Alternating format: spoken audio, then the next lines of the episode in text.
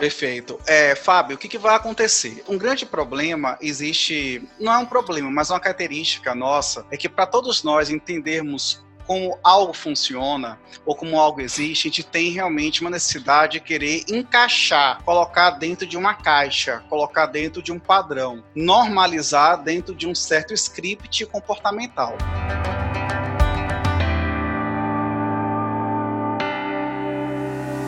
Salve, salve, minha grande comunidade Direito Fora de Pauta. Hoje estamos com um tema mais do que especial para vocês. Dia 28 de junho, comemoramos o Dia do Orgulho LGBTQ.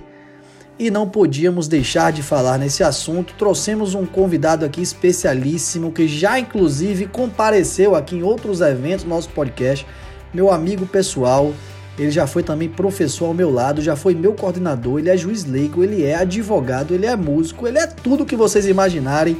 É um cara sensacional, é um amigo querido que a gente trouxe aqui hoje, meu amigo Belmiro. Mas antes de passar a palavra para esse convidado maravilhoso que vai falar de todo esse tema do LGBTI, o LGBTQ, ele vai explicar que, pra gente toda que... LGBTQ, ele vai explicar pra gente aí que é leigo nesse assunto, tudo que envolve esse tema. Eu queria saudar também meu parceiro, sempre irmão, Caio Victor, que por muito tempo segurou esse podcast aí enquanto eu estava ocupadíssimo. Que abraço, meu irmão, saudade. Saudade, meu amigo. Ele é nosso, eu tenho que cuidar, porque é, é nosso filho em comum. Mas muito bom dia, muito boa tarde, muito boa noite, queridos ouvintes. Ouvintes desse podcast que mais cresce em audições do Brasil, do Instagram, propulsor de dicas e conteúdos, esse termo aí que Fábio virou fã. E agradecer mais uma vez a presença de Belmiro. Belmiro, que é esse cara que agrega nele diversas funções, como o Fábio falou, é advogado, é, é, é podcaster, é youtuber, é, é, juiz leigo, enfim. A gente prometeu que ia trazer ele de volta. O Belmiro já participou aqui de um dos nossos episódios, que foi sucesso de audiência, sucesso grande de audiência. E a gente prometeu que a gente ia trazer porque ele tem conteúdo para fazer uns 5, 6 episódios de podcast. Então a gente não ia se resumir a um só. Então, Belmiro, muito bem-vindo e eu espero que você dê uma aula sobre o assunto para a gente, porque a gente também gosta muito de aprender, de incentivar a redução de qualquer preconceito que possa existir no nosso meio. E eu acho que você é uma pessoa mais do que especial para poder fazer isso com a gente. Meus amigos, muito obrigado por terem me convidado. Eu não sei como é que o pessoal me suporta, porque realmente, assim, trazer novamente é uma grande honra. Então, então realmente fico feliz. Eu quero parabenizar vocês pelo sucesso no podcast. Eu tenho acompanhado o crescimento desde o primeiro episódio e tenho visto que vocês têm produzido um conteúdo consistente, variado, desconstruído, é, sem perder a parte da técnica, da fundamentação, com convidados excelentes, a qual eu fico muito honrado de estar sendo reincidente na, como, como, os convidados. E Não de vai ser o primeiro reincidente. Ave Maria, o primeiro misericórdia. É, né? pois é.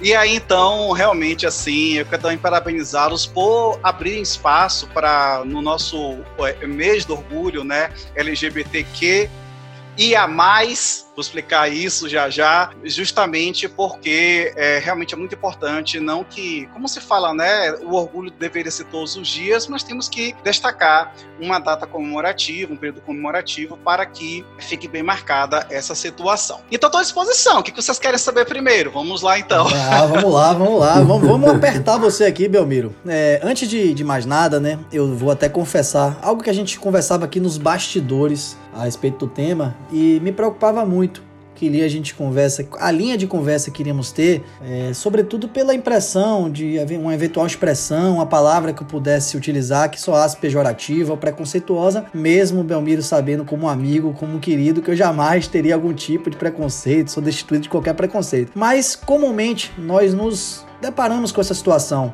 não só com, com esse com o público LGBTQ, mas com outros tipos de público, né, Belmiro? Com qualquer outro tipo de situação também. A gente estava conversando aqui da situação que envolve hoje lá nos Estados Unidos a respeito dos negros ou pretos. A gente falou sobre essas expressões, pretendemos falar sobre isso no podcast. Então, essa era uma preocupação nossa. Então, desde já, é, você, como representante do público, né? Que a gente enfim, é o nosso objetivo levar esse podcast a esse público. Se por acaso falarmos qualquer expressão que seja no sentido preconceituoso, pejorativo, peço que vocês no, no, primeiro que me corrijam e depois que me perdoe em relação a isso. Então, Belmiro, Eu só esqueci de dizer que você, além de tudo isso que nós falamos, no dia 1 de junho, né? Inclusive no dia do meu aniversário. Olha, meus parabéns. Dia, muito obrigado.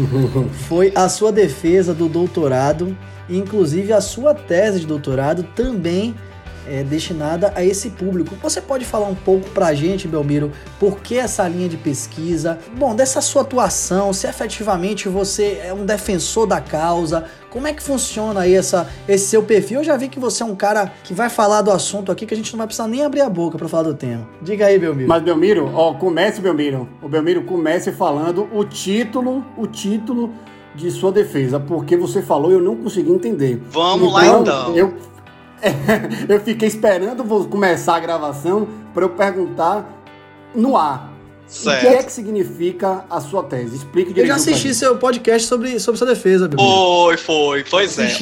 é Meninos, olha só, o que que acontece? Os títulos de trabalhos científicos, eles são muito, assim, cumpridos, né? Porque a gente tem que deixar no título o máximo possível daquilo que vai, de fato, ser avaliado pela banca examinadora. Então, o título completo do meu, do meu trabalho é o Chemsex, com o padrão comportamental e a adequação do sistema de saúde brasileiro à luz da, da bioética de intervenção para o dos envolvidos. É um título imenso, mas ele quer falar justamente sobre o que? Justamente sobre essa, esse termo, que é o chemsex. Chemsex é um termo que é um termo é, cunhado por um inglês chamado David Short, que vem de uma junção de duas palavras, que seria o chemical, de químico, e sex de sexo, Chemical Sex, você junta Chemsex, né, fez um acrônimo, para que falasse dessa relação, que muitas vezes de dependência química, que as pessoas acabam tendo nas relações sexuais e que foi muito identificada dentre pessoas LGBTQ, especialmente só entre homens gays. Embora, como tudo que é fenômeno cultural,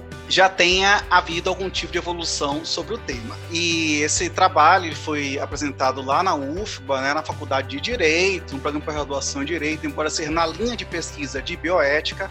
O orientador foi a professora Mônica é, Aguiar, que também foi minha orientadora no mestrado, que também no mestrado eu falei sobre o segundo tema na área, mas foi sobre discriminação contra pessoas por orientação sexual no aspecto civil. Isso já tem quase 15 anos. E aí eu uhum. vim com um tema mais interno, que é esse problema que é a questão das drogas, a questão também do sexo. Né? E basicamente o que, o que minha tese quis demonstrar é justamente esse descompasso que o Brasil tem com relação a, a, que perpassa pela questão da discriminação, que é uma tentativa de invisibilizar este, este fenômeno aproveitar-se de um termo que muitas pessoas conhecem, que é do pink money. Pink money tem esse nome pejorativo, né, de dinheiro rosa, mas quer dizer toda a economia, né, que envolve as festas, viagens, o, o que seria um estilo de vida, né, das pessoas é, LGBTQ. Mas na hora que as pessoas precisam de sua ajuda, do sistema de saúde, há um desconhecimento ou ainda há um estranhamento sobre esse fenômeno. Então ele perpassa por várias questões aí, mas o fio condutor é o estigma e a discriminação, né? Sem sombra de dúvida tudo isso. Vai ser publicada e tem alguns artigos na internet sobre o tema também. pois é. Ô, Belmiro, eu reparei que na sua expressão, quando você se referiu ao assunto, você utilizou a expressão LGBTQ. E antes de eu começar a, esse podcast, eu vi que efetivamente algumas pessoas utilizam outras siglas para denominar o mesmo tema. E eu fiquei sem entender. Então, assim, como nós estamos falando para leigos também, muita gente se interessa pela causa, defensor da causa, né? Aliás, existe hoje uma simpatia das pessoas em relação a esse tipo de causa, todo tipo de causa, né? Que envolve minoria, que envolve essas atrocidades, porque eu chamaria de atrocidade, qualquer tipo de coisa. Explica pra gente por que essa, essa nomenclatura, por que essas siglas e qual é a diferença de uma coisa para outra. Então, qual é o mais certo se utilizar? Eu, eu quero complementar a pergunta. Eu quero complementar a pergunta, Belmiro. Ele perguntou do, do porquê, né, do que significa o LGBTQ. Eu vi uma postagem na internet indicando o seguinte, indicando que é, aquele dia, né, que inclusive no Instagram é, fez com se fosse destacado, enfim, muita gente que não tinha nada a ver com a situação, nada a ver com a causa, estava colocando lá o, o gifzinho do, do dia de orgulho só para poder aparecer. E aí uma, eu vi um texto da pessoa explicando que aquilo ali era o dia do orgulho. E eu imaginava, de forma ignorante por minha parte, que era um dia, na verdade, não, não para você demonstrar orgulho, mas era um dia como se fosse um dia contra o preconceito. Contra o preconceito. Então, eu queria entender.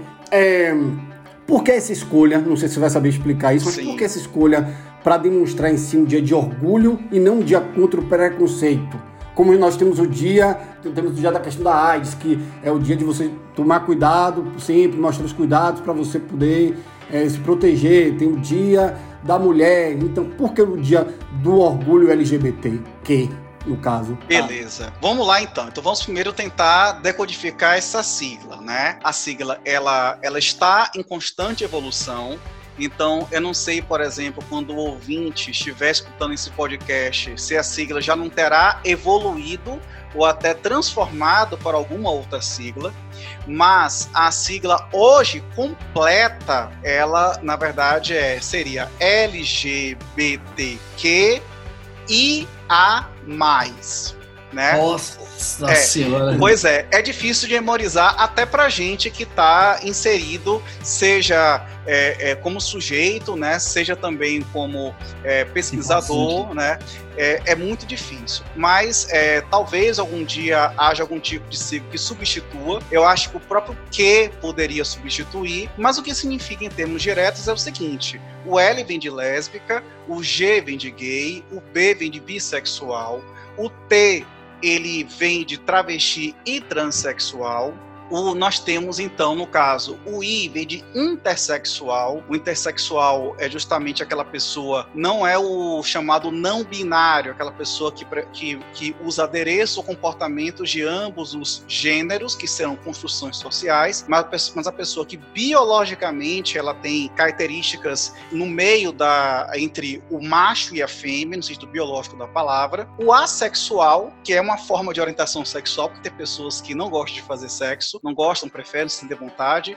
Recentemente tem um programa de televisão aí, né, bem famoso, que teve aí um, um, um, participante que se definia como um assexuado, né? E temos o mais, que o mais pode ser todos os mais, ou até pode ser uma alusão ao mais de HIV+, que são diversas categorias que envolvem toda essa situação. Essa sopa de letrinhas, ela vem de uma evolução que lá atrás era chamada de GLS, então, pessoas que de, de que 20 anos atrás iam falar de GLS, de gays, lésbicas e simpatizantes. O S ele foi substituído, foi, foi deletado, porque não tem essa de simpatizante, porque simpatizante poderia significar também é, pessoas que não simpatizassem, logo pudessem discriminar, por exemplo. Né? Então, isso foi excluído. E dessa sigla toda, eu considero o mais importante a letra Q, porque a letra Q vem do inglês queer, e queer é justamente o grande guarda-chuva que envolve pessoas queer. A gente tem ouvido muito, muito assim dizer, sobretudo na imprensa internacional, assim, fulano de tal assumiu-se como queer ou seja, é, é, alguma das outras letras. Então, é um pouco dessa situação de equilíbrio entre a visibilidade de cada categoria e também, porque não são a mesma coisa, existem problemas na própria comunidade, existem discriminações dentro da própria comunidade também, tá certo? E aproveitando um pouco que Caio colocou, por que não orgulho e não a discriminação? Na verdade, Caio, o que, que vai acontecer? Não há ainda, vamos dizer, uma certa coesão como todo movimento social que precisa ainda usar tintas fortes, é, mostrar com muita força que existe, sobre a quem pertence ou não a legitimidade do lugar de fala e como isso deve ser utilizado. Então, eu, eu sou uma pessoa de de até pela minha pelo perfil científico mais ponderada, então acredito que as duas vertentes são válidas. Ou seja, eu sou muito crítico da proibição de se falar sobre o tema das pessoas que são nossos aliados, mesmo que não sejam inseridos no, no próprio tema. Então, por isso que existem pessoas que se ofendem quando vocês, que são dois homens heterossexuais, acabam dizendo por que, que eu não posso é, defender o orgulho né, LGBTQ ou a não discriminação. Então, aí tem esse problema daí todo, né? Que. Ô, ô, ô, Belmiro, eu tava ouvindo atentamente você falar e, sobretudo, prestando muita atenção nas siglas, porque confesso que era uma dúvida que eu tinha, muito embora tenha pesquisado na internet, claro, né, como dever de casa que fiz para entender toda a nomenclatura. E aí eu vi essa questão da, da, do queer, né, que seria o que você chamou de termo guarda-chuva, que seria para englobar uma minoria sexual, tal, que chamou de cisgênero, enfim, eu vi várias expressões sobre isso. Certo. Mas é, eu, eu não entendi especificamente o que quer dizer o queer. Seria, o, seria uma pessoa que não encontrou a sua orientação sexual, seria uma pessoa que não encontrou o seu gênero, ou pessoa que ainda não tem ainda certeza da sua identidade sexual. O que é que considera um queer, por exemplo? E quando é que se considera? Porque a gente pode. Uma discussão forte, inclusive discriminatória, é a respeito de quando essa pessoa vai ter a perfeita ciência da identidade sexual dela. Então, uma criança, ela já pode ter essa identidade sexual ela já tem plena convicção disso? Será que é? São perguntas provocativas, Sim, viu, meu amigo? Não necessariamente, eu não estou opinando, eu não estou opinando em relação a nada. Mas assim, por exemplo, um pai, uma criança que, por exemplo, queira brincar de boneca, um homem que queira brincar de boneca, ou um filho que queira brincar de mulher, ser, ela estaria englobado. Qual seria o melhor momento? Do, seria o pai deveria intervir? Não deveria? Qual é a visão de vocês também em relação a isso? Primeiro fala do queer e depois, né, como esse assunto chamou o outro, é uma curiosidade que eu tenho antes de ingressar no assunto que eu quero, que é falar sobre a discriminação como homossexual na nossa profissão. Perfeito. É, Fábio, o que, que vai acontecer? Um grande problema existe, não é um problema, mas uma característica nossa, é que para todos nós entendermos como algo funciona ou como algo existe, a gente tem realmente uma necessidade de querer encaixar, colocar dentro de uma caixa, colocar dentro de um padrão, normalizar dentro de um certo script comportamental. E um dos pontos que são, é, uma palavra até muito da moda, que é chamada desconstrução, e justamente em cima disso, que é para que você também não tenha que necessariamente ter uma definição, porque definição tanto envolve você aderir, aderir a um tipo de script ou comportamento, como também estar preso àquele comportamento por toda a sua vida e que aquilo te defina para toda a sua vida. Então, o pessoal então, tá falando muito de disrupção hoje, né? A palavra disrupção é... também é muito forte para isso. Né? Perfeitamente. Então a pessoa, a pessoa queer, que pode envolver pessoas de várias idades, inclusive pessoas em formação, na verdade representa muito mais uma, uma situação de autoconsciência e de atitude, ou ainda um processo de descoberta, na verdade. E sobretudo quando estamos tratando de pessoas que são obviamente mais vulneráveis, como são, por exemplo, adolescentes, crianças por aí afora, o papel é muito mais de tentar entender e proteger, especialmente diante dos tipos de violência diversos que essa pessoa ela vai acabar sofrendo, né? É, não só a física e sexual, como também simbólica também, né? Psicológica e por aí afora. Mas é muito comum que as pessoas, é, hoje em dia, as pessoas digam assim, que assumir-se como queer quer dizer o seguinte, ó, tá, eu, eu deixo a você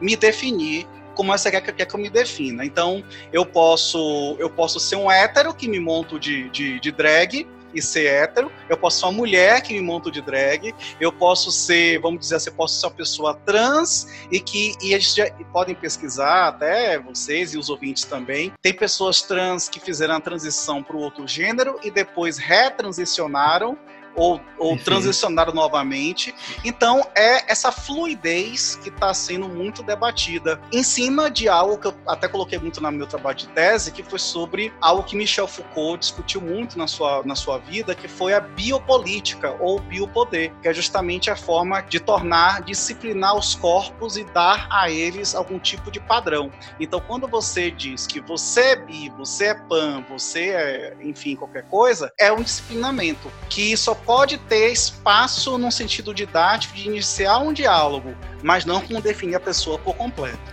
entende? Então, essa pessoa queer não quer dizer que ela esteja indecisa. Ela quer dizer, na verdade, que é uma pessoa que ela está dizendo o seguinte: olha, eu não sou hétero. O que, que você é? Sou queer. Estou, estou vivendo. Como se fosse isso. Ela não quer se definir. Ela não quer se definir. Ela não vê importância em se definir. Ela é, quer viver. Isso. Ela decide por, por entender que ela, que ela quer buscar a felicidade que é inclusive a gente sabe que na Carta da Virgínia, Declaração da Virgínia, né, que é nos, nos documentos é, de direitos humanos, direitos é, internacionais e constitucionais mais importantes, diz que a função do Estado justamente a busca e assegurar às pessoas a felicidade. E aí, essa questão daí é muito, é muito nesse campo que vai acontecer. Mas não quer dizer, aproveitando já o ensejo, que não, que não haja polêmicas, né? Existem desuniões, existem debates, existem jogos de poder dentro do próprio grupo, mas isso não invalida toda a batalha e toda a militância também, tá? Que começou, Domiro... fez 50 anos, agora. pois Domiro, é. olha só, o papel de Fábio aqui é trazer mais a parte técnica, tá? Trazer a parte técnica. Eu tento sempre fugir e trazer mais questionamentos gerais, que eu considero como questionamentos gerais. E uma coisa que sempre me chamou a atenção sobre o tema, o tema é, é, o quanto todos, todos envolvidos, na, na, na, na, questão, questão LGBTQ+, mais, que você citou. E tudo mais. e tudo mais, né? Essas pessoas, elas, é, é, eu vou querer que você busque um pouquinho mais a filosofia da, da questão para poder me responder isso. Elas, em regra, tendem a ser pessoas mais bem-sucedidas, é, tendem a ser pessoas que buscam procurar mais se firmarem, são pessoas que eu acho que desde novo, né, quando, se, quando descobrem seus gostos, seus interesses, elas precisam lutar contra a sociedade e isso faz delas pessoas mais fortes. E eu vejo que nessa fortaleza acaba refletindo na vida, refletindo no, no, no em serem pessoas bem-sucedidas, em serem pessoas que alcançam seus objetivos. Você também vê isso? Existe essa relação? Você que, que convive, você percebe que existe essa forma de. A pessoa acaba sendo tão forte pelo que ela tem que brigar que ela acaba conseguindo alcançar tudo que ela quer e se tornam, em, regra, né? Não, não sempre, mas em regra, pessoas mais bem-sucedidas em sua vida? É, essa, essa é uma pergunta muito importante.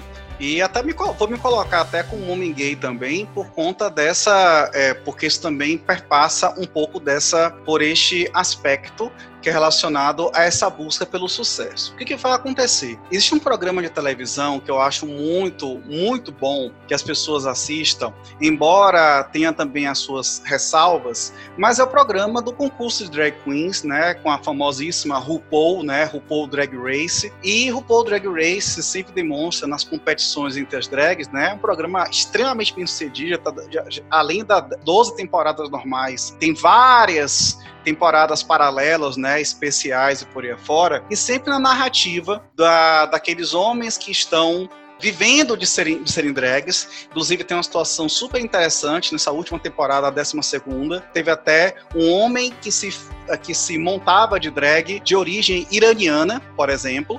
Né, para vocês verem como a coisa é interessante. Então você vê, por exemplo, que existe um problema dessas pessoas inicialmente buscarem a sobrevivência.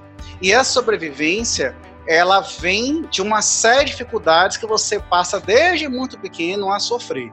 Então, eu não só minhas pesquisas, como também no meu lugar de fala também, eu também desde muito cedo a gente já aprende a lidar com limitações que talvez se assemelhem a, ao que as mulheres possam, possam passar. Eu não posso afirmar porque eu não sou mulher, eu não posso falar do negro, eu não sou negro, mas é aquela coisa, o jeito de falar, fale direito, o jeito de agir, o jeito de se posicionar. Então você acaba tendo que buscar uma compensação. O problema dessa compensação é que às vezes você vai ter sucesso, você vai ser uma pessoa bem-sucedida, como você bem colocou, até financeiramente falando, mas se isso não for trabalhado junto a profissionais da área psicológica e, e enfim, né, terapeutas como, como um todo, então o que vai acontecer? Você vai, às vezes, ter um lado emocional muito pouco desenvolvido.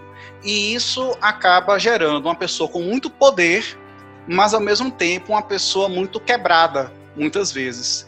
Então, a gente internamente. Então, agora mesmo, neste momento, está acontecendo uma. É, é, é bem um experimento social, tá? Está acontecendo agora é, o que chamam de Dramageddon 3.0, que é o Armagedon de drama envolvendo alguns influenciadores na área de cosméticos e maquiagem nos Estados Unidos, e que você percebe bem nos comportamentos, às vezes até tóxicos de alguns deles, justamente um pouco dessa questão de que enriqueceram, conseguiram tudo, sucesso, milhões de seguidores e centenas de milhões de dólares em suas contas, mas são pessoas às vezes que acabam é, virando monstros muitas vezes por conta é, é, de que não trabalhar esse lado emocional. Então você trabalha muito cedo com o não.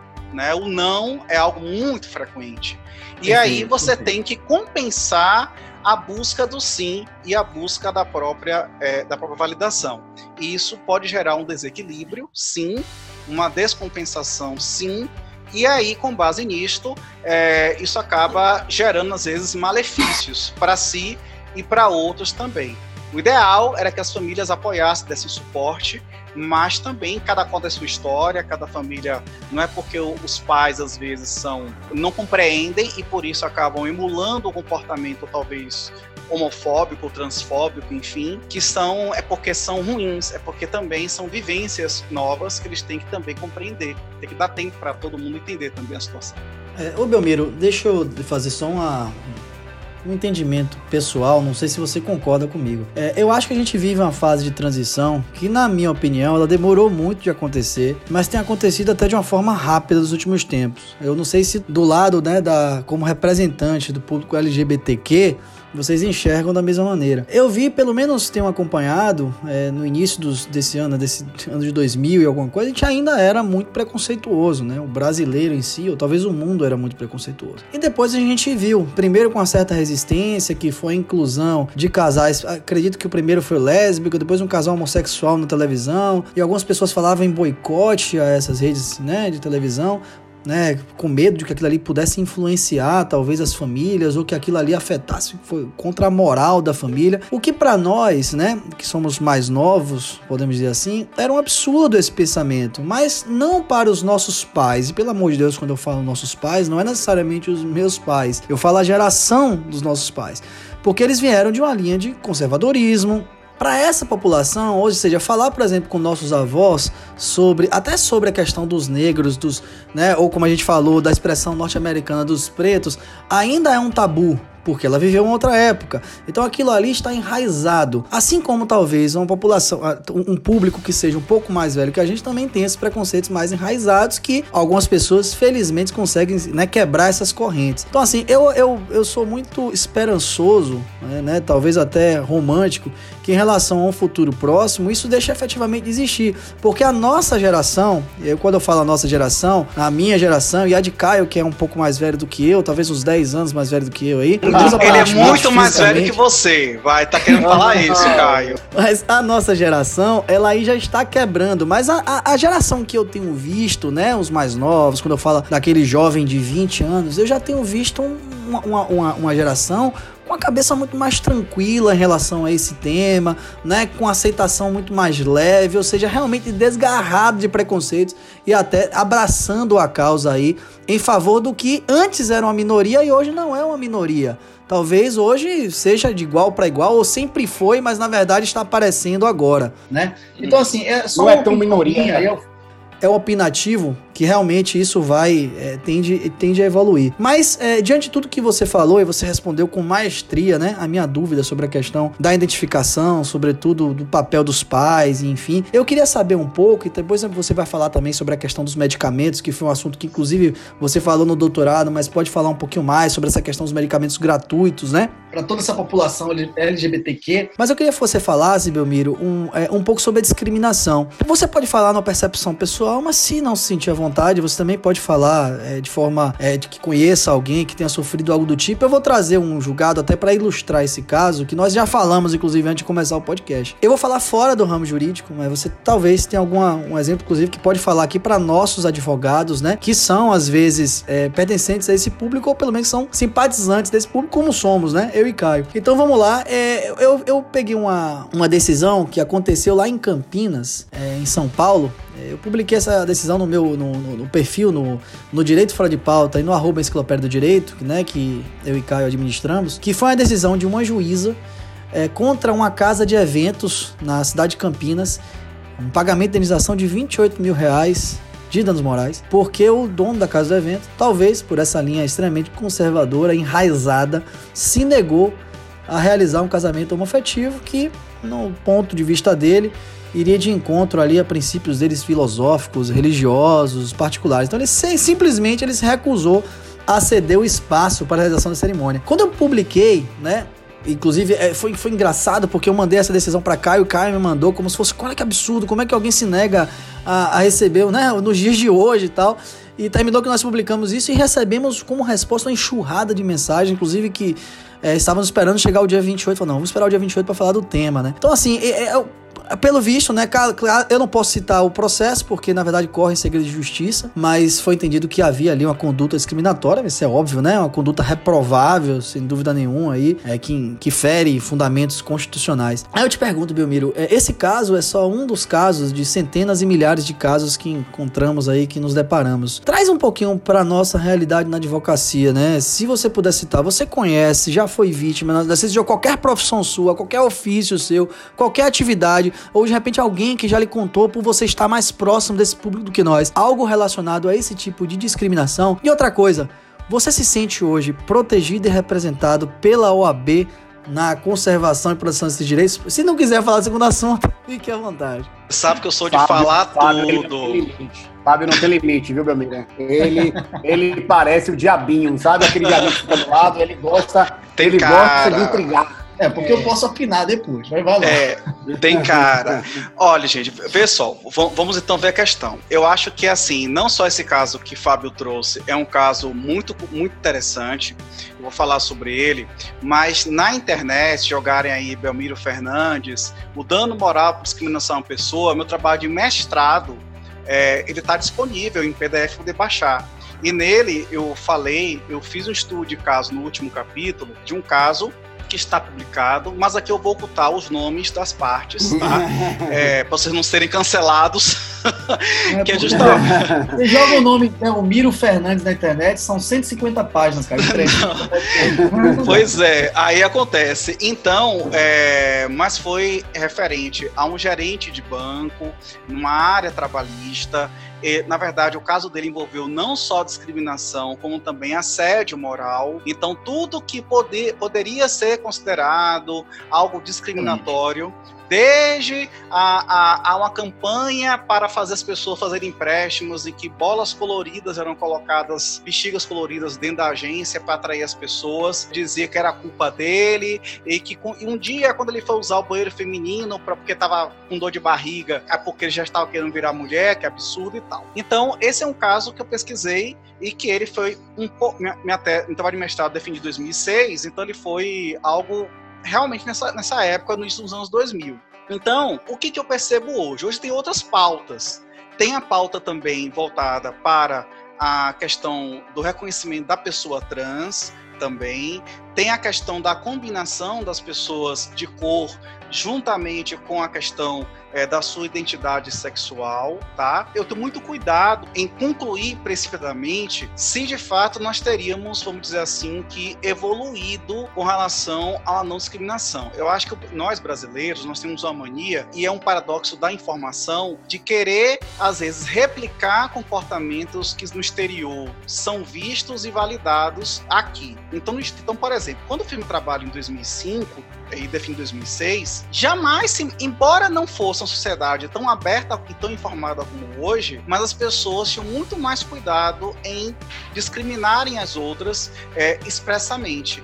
Hoje você já vê, pela questão da difusão da internet, das redes sociais e dos. Por exemplo, você quer ver comentário? Vá ver a, a, parte de comentários de qualquer matéria em prol do público LGBTQ. 90% dos comentários vão ser comentários homo ou transfóbicos. Não tenha dúvida disso vai ter essa questão daí. E eu nem sei se nesse caso que você falou, Fábio, teve isso, mas provavelmente alguém deve ter dito que, que era a liberdade do comerciante não fazer aquele casamento e tal, Vamos esquecer aqui o direito do consumidor, porque se a pessoa puder pagar à vista, não pode produzir serviço se negar, mas esquecendo um pouco esse detalhe consumerista, mas a gente sabe muito bem que tem muito, hoje também, as pessoas que querem abertamente também dizer assim, não, eu não aceito, não concordo, sobre uma interpretação de uma liberdade de expressão. Só que temos que diferenciar o que é liberdade de expressão e um discurso de ódio.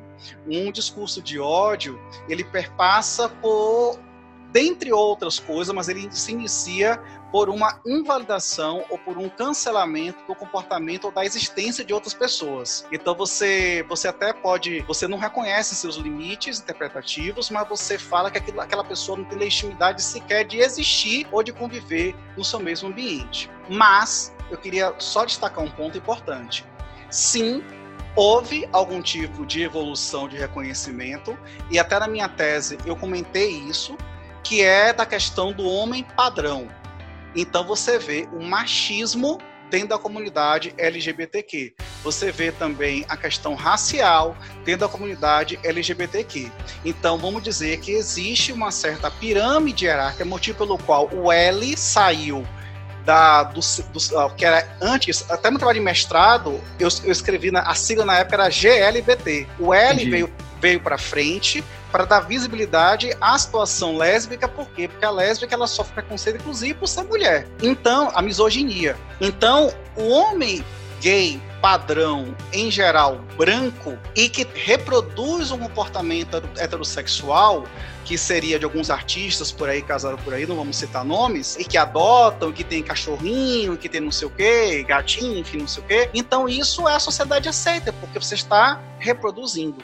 Agora, outras formas, outros lugares de afetividade não são reconhecidos e não são assim valorizados. Então, ainda tem, eu, eu vejo como sendo algo muito a se correr.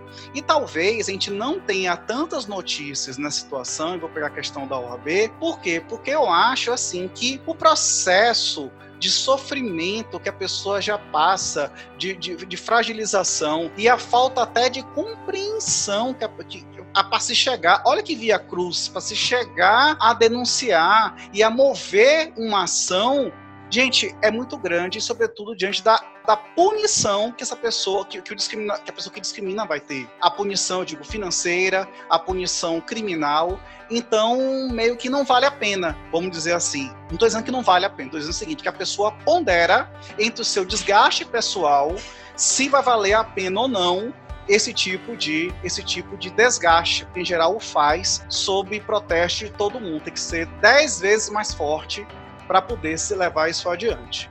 Então penso assim, se talvez nós tivéssemos uma lei como a Lei Maria da Penha, por exemplo, voltada para o público, será que nós teríamos uma visibilidade melhor? Talvez sim, talvez não, mas seria melhor do que hoje entende? É, nessas minhas pesquisas aqui, Belmiro, eu tava olhando e eu fiquei assustado, assustado, eu falo talvez na percepção mais correta da palavra em relação à quantidade de pessoas mortas por conta dessas atitudes discriminatórias. Então, tipo assim, eu não sabia que era algo dessa magnitude, é uma coisa espantosa. Eu acreditava quando, quando fala de discriminação, quando se fala em preconceito, achava que era, às vezes, no ato, o que para nós pode parecer mais, eu não vou, vou, utilizar a palavra não necessariamente dizendo que querendo dizer isso, mas o que pode parecer para nós mais banal, né? Eu sei que não é, que fere intimamente, mas apenas para entender, na verdade é muito mais do que isso, né? É, existe uma, uma, uma, uma, parte da sociedade que efetivamente propaga ideias que a gente só via lá, talvez há muito tempos atrás, quando se falava, por exemplo, que se assemelha talvez ao movimento do Ku Klux Klan nos Estados Unidos, que queria a morte dos negros, né? Então, assim, e ainda existe isso, isso é temerário, assim, é um absurdo, eu não sabia efetivamente, e somente quando eu fui conversar com você sobre esse assunto foi que eu me debrucei e fiquei assustado com esse tipo de coisa. Mas, Belmiro, é lamentável, né, que a gente ainda veja, como eu te falei, assim, eu, eu realmente eu, eu, te provoquei em relação à B porque eu acho, e eu não, também não me escondo através dos meus opinativos, acho que a OAB é, em várias comissões ela peca muito por falta de atuação. Acho que a OAB querendo abraçar demais todos os grupos, termina não abraçando corretamente né, os grupos da maneira correta, traz todo mundo para dentro dela, mas às vezes um grupo ou outro não mostra a eficiência desejada e eu não vejo efetivamente, salvo é, eventos, como você disse, alguma coisas desse tipo relacionados ao público homossexual. É, eu, acabei, eu, acabei não, eu acabei, desculpa, não falando um pouco do OAB, mas também eu acho a atuação do OAB na questão muito tímida. Eu vejo muito, eu vejo muito como é normal, é normal você querer divulgar que ó, temos a primeira advogada trans, ou temos o primeiro o evento tal de visibilidade, mas eu não vejo, vamos dizer assim, uma permanência e uma continuidade e um planejamento para uma evolução na questão que a OAB tanto poderia seguir. Claro que tivemos, por exemplo, é devido à atuação de um advogado que hoje a homotransfobia é considerada um crime, mas não é necessariamente uma articulação, vamos dizer assim, da OAB. Foi uma questão de que foi um advogado com as associações LGBTQ que moveram a ação de forma um tanto quanto independente. É, eu queria exemplificar o que eu estou dizendo, né? Eu falei muito assim da quando eu te perguntei em relação à a, sua posição como professor, como advogado, como doutor em direito, se poderia ou não sofrer, mas eu também penso assim quando eu falo OAB, porque a OAB, acima de tudo, e nós advogados desempenhamos um papel social também, né? Acima de tudo, nós temos esse papel social. E, por exemplo, é, eu escolhi, a gente pode falar hoje de nome social. Nome social é algo relativamente recente. É, o STF decidiu isso em 2018, 2019. Salvo engano, foi uma decisão que sacramentou hoje a possibilidade de qualquer pessoa utilize a, o nome social aí nos documentos, etc. Alguns estados fizeram projetos de leis relacionados a esse tema, é, mas já é uma coisa totalmente propagada, possível, né? Mas é, é, é uma questão legislativa, é uma questão de lei assim, não caberia talvez o AB buscar esse papel, informar e fazer multirões. Olha, a gente sabe que na, em Salvador, nosso na Bahia, inclusive, a gente tem um público muito grande LGBTQ. Tem um público muito grande, muito grande. Uma das maiores, nossa maior festa de rua hoje atrai multidões do público LGBTQ, né? Talvez só perca para parada, ah, falando a nível Brasil, talvez para parada. Você tem razão.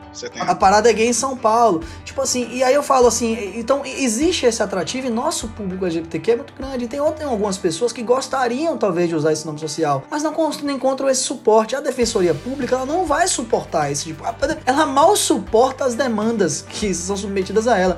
Será que a OAB não poderia fazer um mutirão de informação das pessoas? É isso que eu falo que às vezes falta OAB, observe que eu sou muito orgulhoso de fazer parte da OAB, mas nem por isso é, eu não deixo de tecer críticas à autarquia. Na verdade, quando eu faço essa crítica é porque eu quero que ela cresça. Que talvez eu esteja eh, vendo ou enxergando o ponto que quem está lá não, não esteja enxergando. Ou até esteja enxergando, mas não tenha encontrado o apoio talvez necessário. Talvez a própria comissão não se sinta à vontade para fazer isso. E digo mais, Balmiro, talvez as pessoas envolvidas nesse tipo não gostam de se expor. Existe ainda essa questão da exposição, ou não existe. Existem pessoas hoje que são é, pertencentes ao público LGBTQ, mas ainda tem talvez, sendo seria vergonha a palavra correta, não sei qual seria a palavra, mas talvez não, que, não queira se expor ainda, né, como um pertencente a esse grupo. Você concorda comigo, meu amigo? Sim, perfeito. O, o que que acontece? Na minha banca de, de tese, defesa de tese, né, ocorrida agora, teve um examinador que ele, ele me parabenizou pela coragem de eu também, em certa medida, me expor ao, ao pesquisar sobre esse tema. Mas é claro que a gente recebe esse, esse tipo de parabéns. O trabalho teve 10, inclusive, embora com alguns erros formais e tudo, claro. e, e, e, e, por aí afora. Mas recebe os parabéns com muito, com o coração realmente aberto, né, com braços abertos, com o coração né, é muito, muito solidário a tudo isso, receptivo. Só que é, isso também demonstra o seguinte: por que, que seria parabéns? E a minha escrita que eu fiz, a minha escrita, eu, eu, eu intencionalmente eu quebrei alguns protocolos acadêmicos. Então, algumas vezes eu coloquei a primeira pessoa do singular na, na escrita, porque eu fiz um trabalho de pesquisa de campo aprovado pelo Comitê de Ética e Pesquisa e, e, e etc. Então, é, então, a gente tem que, na verdade, entender que você apenas está querendo exercer e ter a visibilidade por aquilo que você, aquilo que você é. E o que eu sinto mais falta sim não é só da OAB, mas como da polícia. Eu vou até participar de um podcast em breve também, não, não é bem podcast, desculpa, de uma live com a delegada de polícia para falar sobre é, algumas questões sobre o tema. O que ainda percebo é que existe assim, existe ainda um grande espanto e desconhecimento sobre essas práticas. Somado-se ao fato que temos, temos também países, como o caso da Polônia, que pleno ano 2019-2020, mas isso já vem de algum tempo já, é, tem um presidente que está dizendo lá que vai ter orgulho de dizer que o país vai ser LGBTQ free, ou seja, livre de pessoas LGBTQ. então, então, então é complicado quando você vê, por exemplo, algo sendo visto, difundido e divulgado e não se preocupar com base neste exemplo externo e mais as estatísticas internas, realmente é, isso ser combatido localmente. Belmiro, muito obrigado aqui pela, pela aula que você vem, vem dando, né? E eu queria trazer outra questão prática que eu, que eu, que eu me lembrei, né? Não vou também citar qual é a escola, mas eu fui para uma apresentação de uma, de uma filhada minha em uma escola e aí eu achei interessante que aí eu precisei o banheiro e aí lá tinha um banheiro masculino, tinha um banheiro feminino e tinha um banheiro sem gênero. E aí achei mais interessante ainda que eu entrei né, no banheiro masculino e quando eu estava saindo, uma das pessoas responsáveis pela apresentação entrou no banheiro, nesse banheiro sem, sem gênero. E isso ali dentro da escola. E aí eu vou ser agora também intrigante, como o Fábio normalmente é, e ele me, me impulsiona a ser também. Quanto você acha que é o limite do respeito e do incentivo? Você considera que isso é necessário? Você acha que isso é necessário? Que deve realmente haver isso, inclusive nas escolas, para que seja gerada uma educação, é, uma educação psicológica, uma educação infantil? Ou você acha que isso aí já é um pouco a mais e já parte para um incentivo que você foge da naturalidade da criança? Deixa eu fazer até um adendo nessa questão que o Caio falou. Espetacular, espetacular. Quando a coisa é fora de pauta, ele se surpreende até com a perspectiva do outro, né, Belmiro? Isso que é maravilhoso. E aí ele me lembrou um fato, né, ele citando essa questão do banheiro. É, eu malhava em uma academia aqui em Salvador, ou treinava, porque agora tem que falar treinar, ninguém malha mais, né? Todo mundo treina. É. Eu treinava na academia em Salvador, é, bem conhecida, eu não vou citar nomes também, e lá, né, a época, é, treinava uma vereadora, Salvador bem conhecida, né? E existe uma discussão muito forte, porque as mulheres da academia, e aí essa academia, né, por ser localizada, até localizada no bairro Boêmio tal, então as pessoas que frequentavam a academia também já eram pessoas é, mais conservadoras, apesar de estar no bairro Boêmio e tal, mas eram mais conservadoras, né, por conta do, talvez da idade da academia, enfim, não sei. E elas, as mulheres se sentiam invadidas quando essa vereadora entrava no banheiro feminino e reclamaram. Os homens, por outro lado, também reclamaram, porque não se identificavam com aquela vereadora.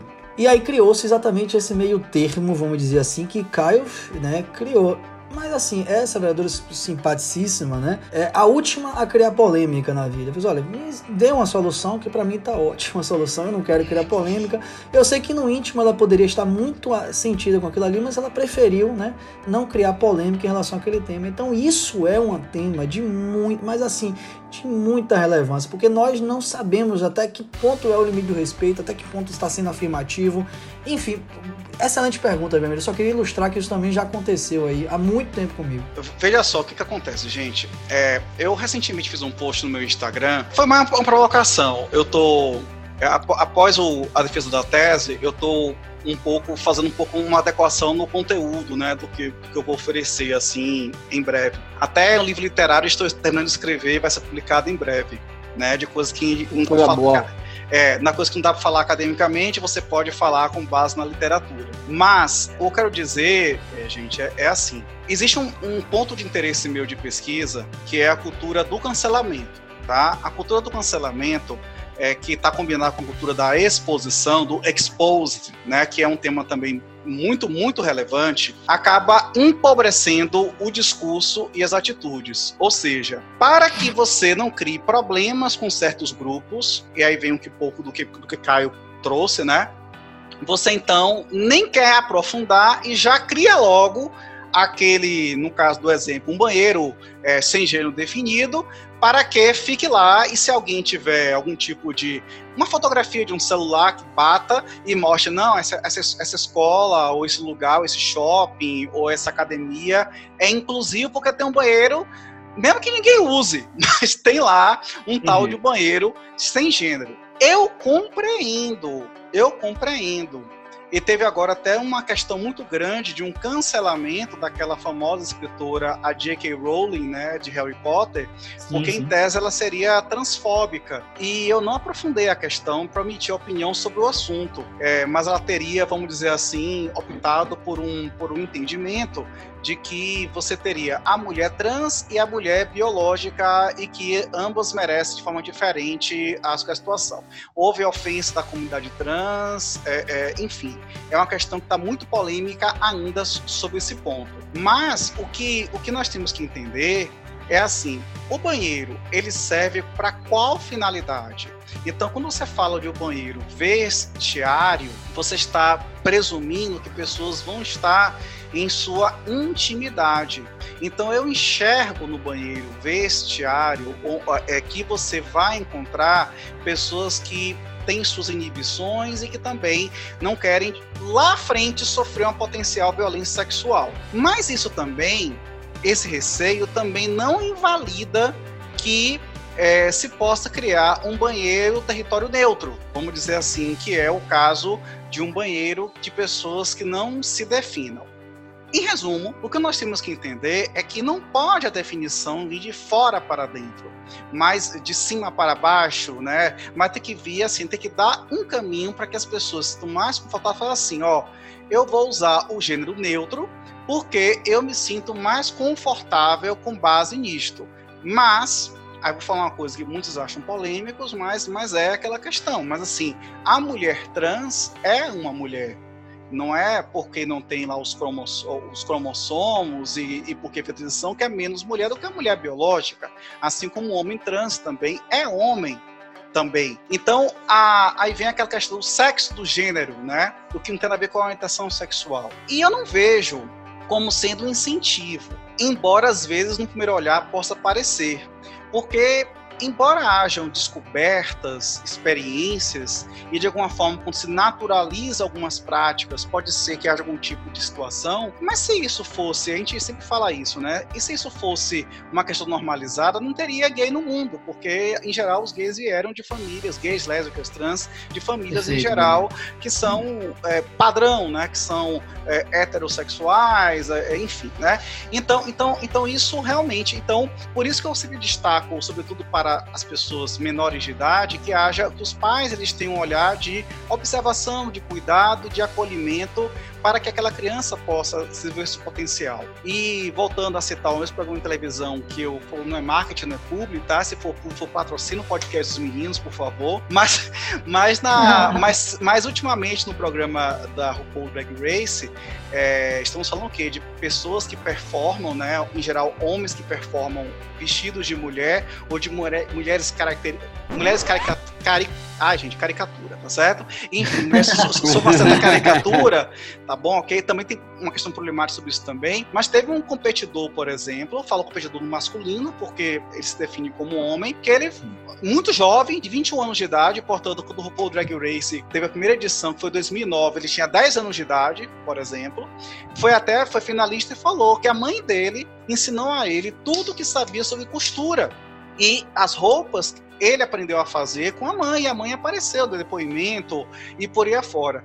Então a gente tem que realmente é, entender que assim, que coisas que estão em transformação nós temos que acolher. E a importância de um, de um banheiro de gênero neutro é a importância para que uma pessoa que não se sinta confortável em um ambiente ou outro ambiente possa ir até um lugar para suas necessidades fisiológicas, porque senão a pessoa vai fazendo as calças, né? Então, embora pareça um incentivo, eu sei que muitos, muitos pensam assim, eu não estou dizendo que é a opinião de Caio, por favor, gente, entendam, Caio é apenas uma provocação, mas assim, é, muitas pessoas olham, ah, tá vendo aí, essa escola já está incentivando as crianças de cedo a... Aí vem aquela coisa do menino veste azul, menina veste rosa. Gente, nada disso, é somente um lugar para ter um ambiente seguro, para que as pessoas possam viver, existir, né? Estar no mundo. Ô, Belmiro, só pra você ter ideia, eu lembrei, a gente vai batendo papo aqui, é, teve, por exemplo, uma escola de Salvador que no momento que foi fazer uma, uma, uma propaganda, né, aquela questão do X, né, do, do, do, ao invés de colocar o A ou o A ou, ou foi o colégio o gênero masculino, foi feminino, é, teve. coloca não, não lembro se foi só foi, não foi teve isso. E aí gerou um, um, uma, uma uma polêmica imensa só pela questão da da, do termo, que eu acho uma besteira tão grande. É, eu acho que é um momento, assim, eu, eu, momento nenhum aqui de minha opinião própria, mas eu acho importante, já que a gente, a gente começa a, a querendo ou não ser, dissipa, né, conhecimento, dissipa é, opiniões, de que você não precisa concordar com outros, basta respeitar. Se você está incomodado, se, aquele, se aquela escola, se aquela academia é, possui uma intelectual que é voltado ao público A, B ou C que você não concorda, simplesmente sai e vá para um que você acha que se enquadra ao seu e deixa ali calmo e, e, tranquilo e em paz e feliz os que estão de acordo com aquilo ali. Então assim, eu acho que tudo parte do respeito e tudo tem que fugir do excesso. Eu acho que nunca o excesso pode ser enaltecido, porque nada em excesso é interessante, em nada na vida, em nada, em nada. E ao mesmo tempo respeitar, porque quando você respeita o outro, todo mundo vive feliz. Eu tenho diversos amigos homossexuais, que eu me dou super bem. Tenho pessoas muito próximas que são, que, que, são lésbicas, que eu também me dou super bem. Por quê? Porque eu respeito, assim como eles me, me respeitam, entendeu? Você quer brincar em relação a algum termo, veja o nível de aproximação. Você não vai brincar por a pessoa ser A, B ou C ou D, ou por ele ter é, o interesse A, B ou C, D. Não, você, você brinca com alguém quando você tem relação capaz de poder se brincar, você tem proximidade para isso. Eu brinco com o Fábio, mas eu não vou brincar com pessoa que eu não tenho muita intimidade. E então, assim, eu acho que é uma coisa muito simples de você, de, de a gente chegar a uma paz. Só que parece que não é tão simples quando você vê que as pessoas hoje, tem, como o Fábio falou, tem pensamentos aí da época da escravidão né? Pensamentos de 100 anos verdade, atrás, verdade. 200 anos atrás. Mas. Bom, eu não é, quero ser é... chato, não, mas eu vou ter que interromper essa conversa de vocês aí, porque o tempo está estourando, meus amigos. Tá, tá estourado. E hoje foi ele que. Normalmente sou eu, mas hoje foi ele. Agora sim, Fábio, eu vou te pedir. Hoje foi eu que vou. Hoje sou eu que vou pedir. Uma Diga, última pergunta para a gente poder encerrar, para poder finalizar, porque eu acho que é interessante, tem a ver também com nossa matéria. É, a gente, antes de conversar, de começar o programa, estava falando da questão dos medicamentos, que o Estado é garantidor, que tem os medicamentos. A gente esqueceu de falar isso, eu acho que é um tema interessante, só para a gente finalizar, porque é um termo mais técnico, né? A gente não pode levar tanto para o lado, pro lado coloquial. Então, é, explica para a gente um pouquinho sobre essa questão, Belmiro, para a gente poder encerrar o programa. Ô Belmiro, aproveitando que você vai falar sobre isso, eu queria que você falasse 30 segundinhos só, 30 ah, segundinhos do problema encerrar? do chemsex não com a lei de drogas. É, não, é porque, me desculpem, gente, é porque o tema chemsex, ele atrai contra ele a questão da lei de drogas, né? Existe essa questão esse embate aí. Então, assim, explica pra mim só a conexão com você. Deixa um gostinho pro pessoal e quem quiser vai ler sua tese, entendeu? E aí você responde a pergunta de Caio. Beleza, vou fazer esse combo então, meninos. Veja só. É, a, a, questão relacionada à, à lei de drogas e a parte do chemsex, ela é problemática porque a lei de drogas no que tange a uma resposta penal menos é, aflitiva, ela envolve apenas o usuário individual. Então, usuário, então pessoas que de repente tragam a droga para compartilhar no sentido de aprimorar, aumentar a sua a conexão sexual entre si e fazer esse consumo coletivo, acaba sendo apenado com penas, é, pelo menos em tese, né, privativas de liberdade, porque tem que ver se a pena completa será essa, e isso realmente é o grande problema. Quando a gente fala bem rápido, parece que é uma questão opcional. Mas eu quero somente deixar claro que é, esse tipo de, de, consumo ele já foi detectado como problemático. Inclusive, no apagar das luzes, na época de defender a minha tese, na época de entregar a minha tese para a defesa, eu consegui ter oportunidade de já inserir uma atualização do CID, do Código Internacional de Doenças, que é a versão 11, que vai entrar em, vigor em 2022, que já conhece é, o chemsex com uma das vertentes de um comportamento sexual compulsivo, ou seja, que você apenas consegue fazer sexo através do uso de substâncias. E por que, que você precisa de substâncias químicas? Porque você tem auto-preconceitos, aceitação, body shaming, você tem toda uma questão de atratividade, enfim, são muitos aspectos e também já me perguntaram várias vezes também se por que, que eu... seria o que? Vergonha do Body corpo, shame assim? é a pessoa gordinha, a pessoa fala do padrão, a pessoa que não é hum. malhada. Porque a pessoa... Porque, porque essa coisa que tem do gay forte, malhado, vem da segunda fase que eu vou fazer o link agora com a resposta de Caio, com a pergunta de Caio, tá? Eu ia, que, que, que, falar que, isso, aquela questão do sucesso, né? É, da aparência, de você se. Não, não só isso, não só isso, mas tem a ver com a segunda fase do, do tratamento a antirretroviral, que são, que, que segundo os teóricos, chamar de corpos cheios de força, porque o corpo malhado, ultra forte, ele denota que aquela pessoa, em tese, não tem AIDS, não tem HIV. Tem AIDS, a gente está achando que é a doença, mas Entendi. não teria. Hum, nunca tinha pensado nisso. É, é, é, isso. É bem a marca da formação das, das chamadas Barbies. O que é Barbie? Barbie é aquele cara fortão, etc. E, e que, enfim, é naquela linha daí. Então, então o chemsex ele, ele foi identificado no público é, LGBTQ, especialmente entre homens gays, mas é, o seu estudo está evoluindo ao longo do mundo para outras vertentes. Infelizmente, no Brasil, o primeiro a falar sobre isso de forma mais científica. Fui eu, eu acho infelizmente porque desde 2015 tem pesquisas com muitos milhões de dólares e, e, e, libras sobre isso, já que foi na Inglaterra que começou essa pesquisa. Está na paz do governo britânico, ah, com política de controle de danos e por aí afora. Mas o pessoal lê a tese para entender melhor. E sobre a questão dos medicamentos, que é importante falar, rapidamente é o seguinte: hoje em dia, a pessoa que vive, convive, fala assim, conviver com HIV, a pessoa ela, ela é tratada, acompanhada por um infectologista e nessa condição, essa pessoa ela precisa tomar um medicamento que ainda é diário, tem que tomar diariamente. Já tem pesquisas para se transformar em injeção, que a pessoa pode aplicar uma vez por mês, uma vez a cada dois meses, mas ainda são estudos que estão acompanhamento. Tem vários tipos de medicamentos, nada se assemelha à quantidade. Tem mesmo um tipo de kit que é um comprimido só, que se toma por dia.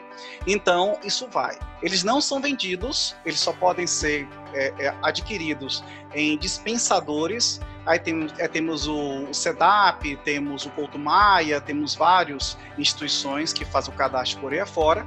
Mas uma coisa que eu queria chamar a atenção, gente, é o seguinte: são duas coisas. Primeiro, que a OMS já comprovou, demonstrou que indetectável é igual a intransmissível, ou seja, a pessoa que toma medicamento regularmente, sua carga viral ela é indetectável.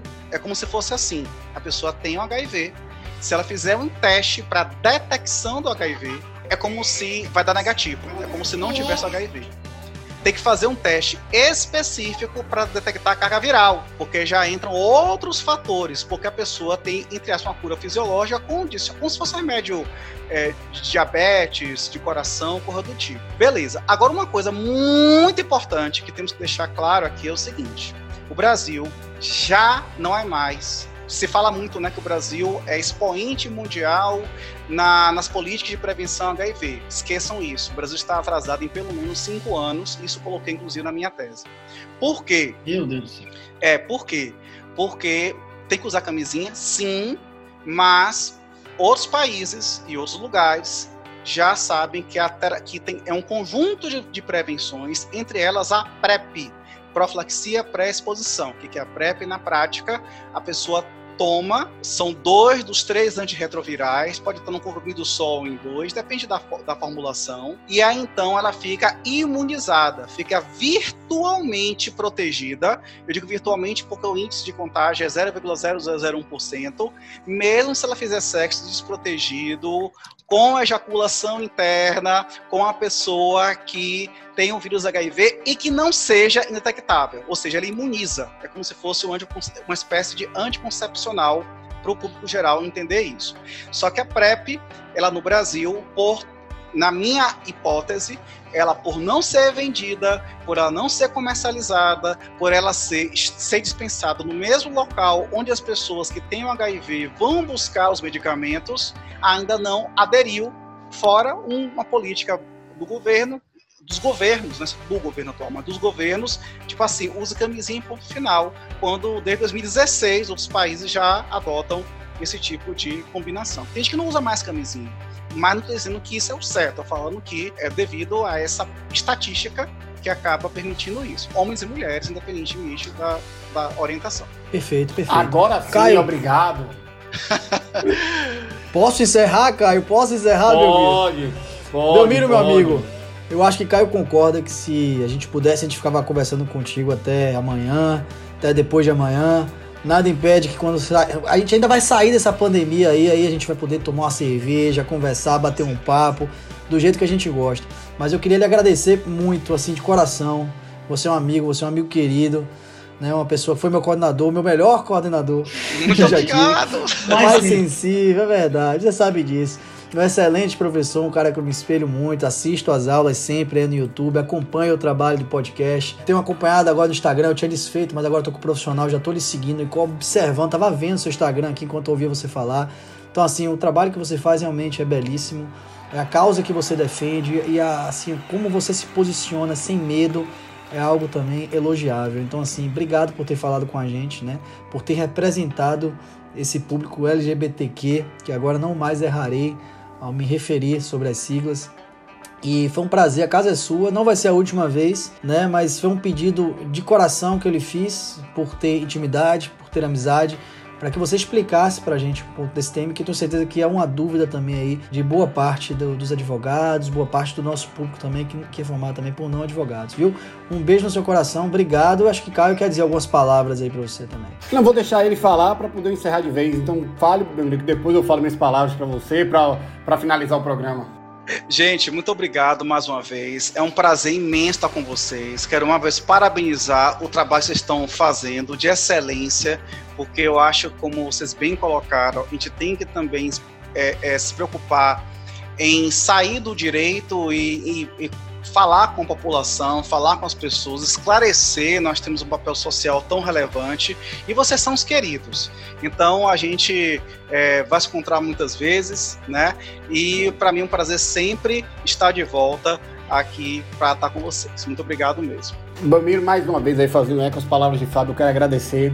Eu acho que não existiria pessoa melhor, até porque para tratar de temas tão delicados, a gente precisa estar tá conversando com pessoas que a gente se sinta à vontade, que a gente sabe que a gente pode conversar, que a gente saiba que a gente possa errar, que a gente possa ser chamado a atenção caso a gente fuja um pouquinho do, do, do que é o certo, do que é o correto. Então eu quero agradecer muito. É, erramos, mas erramos buscando aprender. Então, assim, eu quero agradecer muito. Fico muito feliz desde o primeiro programa em ver a sua forma de levar a vida de forma leve, tranquila. Você é um cara que é altamente estudioso, você está o tempo todo na, na internet fazendo vídeo, vivendo isso aí, vivendo pelos seus alunos. Sai uma, uma MP nova, eu já vejo você já postando vídeo. Ou seja, parece que você vive para ajudar, vive para o próximo e ao mesmo tempo mantendo sua, sua, sua parte feliz, sua parte tranquila. Parece ser um cara muito leve. É, parece porque, como a gente não convive diariamente, eu não tenho como falar isso, mas você transparece muito isso. Mas então, é. quero agradecer. É, né? É porque eu nunca fui. Nunca, eu tô fingindo muito bem, então. É. Então quero agradecer de novo seu, sua presença, quero agradecer nossos ouvintes, quero que vocês continuem curtindo, compartilhando, mandando sugestões. É, agora a gente está com essa, essa modalidade de fazer um videozinho de um minuto, a gente está sendo cobrado, acorda de manhã, já falaram sobre isso, então assim, a gente quer que essa interatividade sempre aumente, tá bom? Muito obrigado, um beijo em você, beijo em Fábio, e até o próximo episódio, espero que vocês tenham gostado muito. Tchau, tchau. Obrigado, galera. meninos. Tchau, tchau. Um abraço. Tchau, tchau.